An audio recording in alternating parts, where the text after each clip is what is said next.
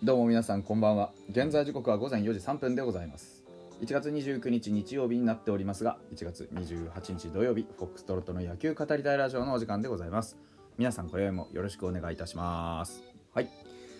えー、今日もこの時間になった理由は、えー映像の世紀でございます。ああいうドキュメンタリー見るの本当に好きなんだよな。ねはい。あの映像の世紀ね、えー NHK で重たいドキュメンタリー95年版をやっておりましたけど昨日に引き続いてそれを見ておりました。うん。あの危うくその寝てしまうとこだったんですけれども。はい。まあ、寝るのはまだ早いですね。なんでかっていうと新庄監督の51歳の誕生日を祝ってないからです。おめでとうございます。えー新庄監督は28日に、えー51歳の誕生日を迎えたということのようです。あのインスタグラムでね、えー今シーズンへの決意表明をしたということになっておりました。まずはあの今日で51歳になりましたと報告。祝うのは好きなんですが祝われるのはちょっと苦手なんですけど本当たくさんの誕生日おめでとうメッセージありがとうございますと感謝を綴ったというところ。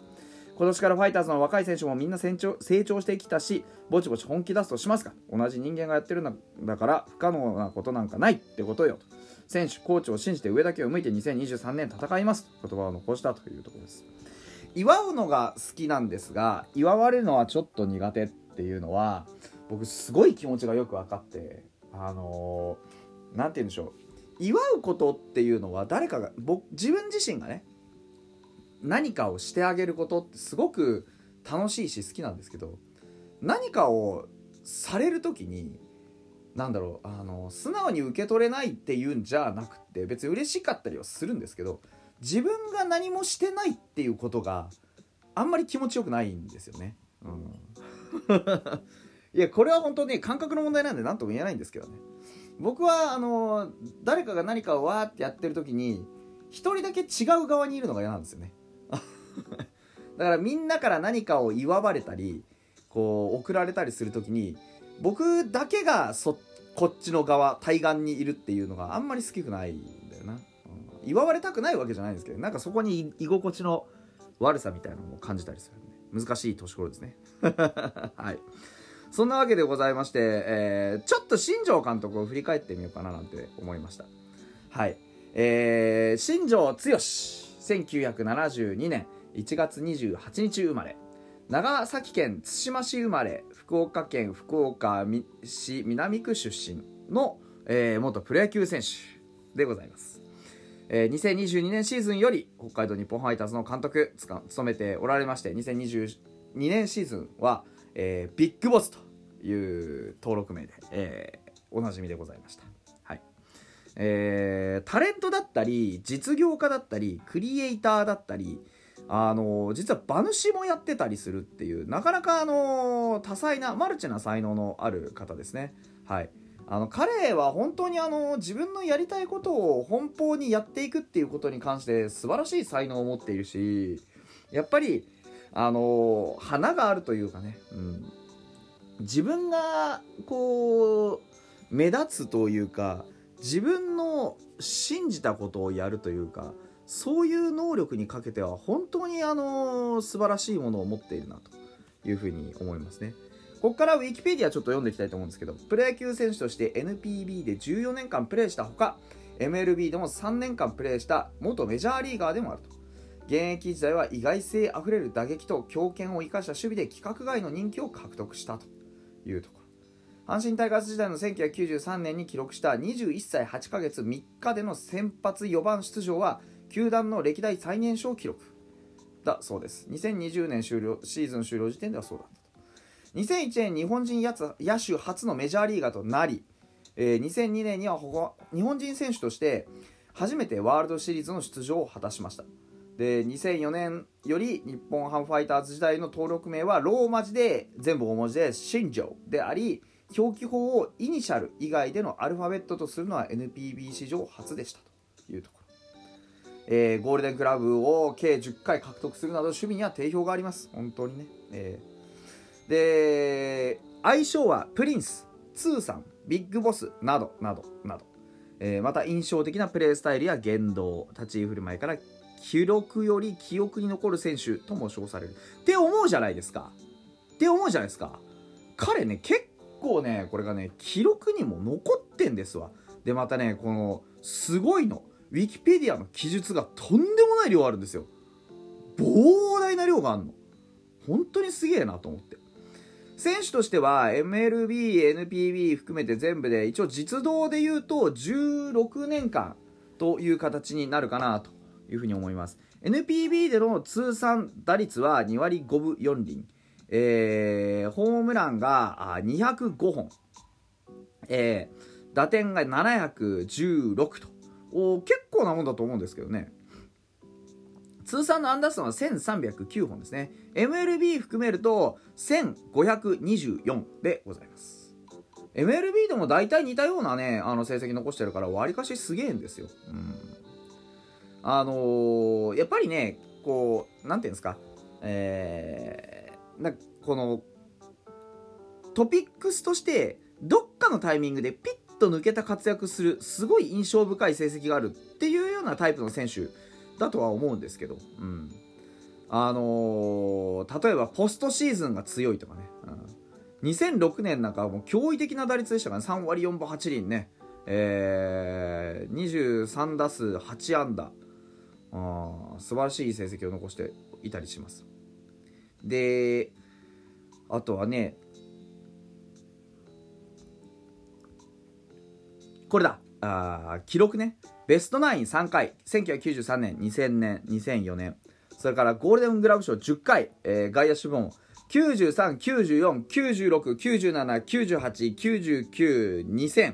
2004年、2006年、受賞回数歴代4位タイ、えー、外野手部門歴代3位タイ、阪神在籍時の受賞7回は球団歴代最多。というところ。えー、あと月間 MVP2 回、あとはなんだろうな、札幌ドーム MVP、オールだオールスターの MVP2 回ね、99年の第3戦、2004年の第2戦、えー、オールスターゲーム優秀選手賞は3回、99年の2戦、えー、2000年の3戦、2006年の1戦、ね、いっぱいあります。なんかさ、記録で言うとさ、うんとね、MLB の記録なかったかな。MLB のね、えー、っとね、あった。これね、あのー、初満塁ホームラン、MLB ね。2002年5月17日対フロリダマーリンズ1回戦ね、えー、満塁ホームラン。ワールドシリーズ日本人として初出場じゃなかったっけ？確か。覚えてないけど。確かそうなんだったような気がするんだよな。ワールドシリーズ初出場2002年10月19日アナハイムエンゼルス第1戦エディソンインターナショナルフィールド・オブ・アナハイム9番指名打者として、えー、先発出場というところ。98年のワールドシリーズで伊良部がベンチしてベンチ入りしてたけど出場はしてないので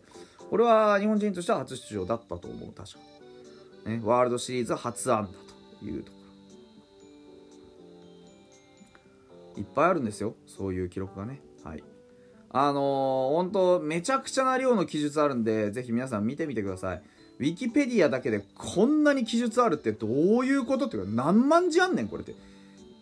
1000、2000じゃ済んでないですよね。1万はあるね。ああ、すごい記述の量です。まあそんなわけで、我らが新庄剛志監督でございます。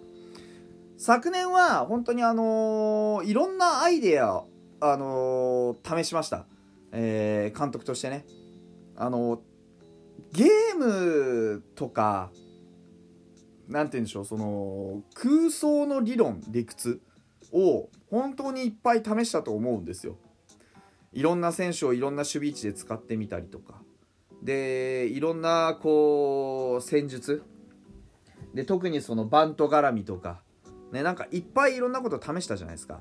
あれらが本当に、あのー、僕はすごく面白くて、でね、ともすれば、ちょっとこう、保守的なというかね、えー、野球の見方をする方からは、何をふざけてんだ、あいつはと。ふざけてなかったら日本はもうちょっと勝ってただろうと思うようなことも言われてたんですけど、でも、そこに実は価値はなくって、あのー、ファイターズっていう球団はいつもそういうふうに、えー、誰もやりそうでやらなかったこととか、そういうことを実現していくっていうチャレンジをすることに非常に重きを置くんですよね。で何をね勝ってもないのに実現だろなんだろうってどういうことだよって言うかもしれないんですけどあの勝つことだけを価値にすると本当にあの勝てなくなった時にその球団は無価値になってしまうんですよねでも勝つっていうことはあの野球球団プロ野球球団としての価値を体現する上での一つの方法にしか過ぎなくてプロ野球だから勝ってなんぼっていう言い方も分からなくはないんですけど僕はそれだけでプロ野球成り立ってると思ってないんですよね。うん。うん、だからあのそうじゃないとこれすいませんね。例に出して申し訳ない。新庄さんのあのあれに免じて許してほしいんですけど阪神タイガースがこんなに優勝してないのに人気球団である理由がないじゃないですか。勝ってないんだって。っていう話なんですよね。だからそこにある魅力っていうのは例えばみんなからの思いが集められるとかそこにストーリーがある歴史があるそういったことだと思うんですよだから新庄監督がこうやっていろんなことをやってくれるっていうこと自体は本当にファイターズらしいしファイターズらしい価値をしっかりと体現してくれてると思うんですよね。うんだからあの僕は本当にもろ手を挙げて新庄監督のやってることいろんな挑戦チャレンジに関しては賛成ですしあの来年のねあ来年とかまあ去年の経験を通じてね今年シーズン何をやってくれるか。優勝するってもちろん信じてますけどそれだけじゃない何かいろんな楽しいものを見せてくれるんじゃないかなというふうに僕はすごく期待しています、うん、一ファンとして最後までね、えー、見届けたいなというふうに思っております。今年も頑張りましょう。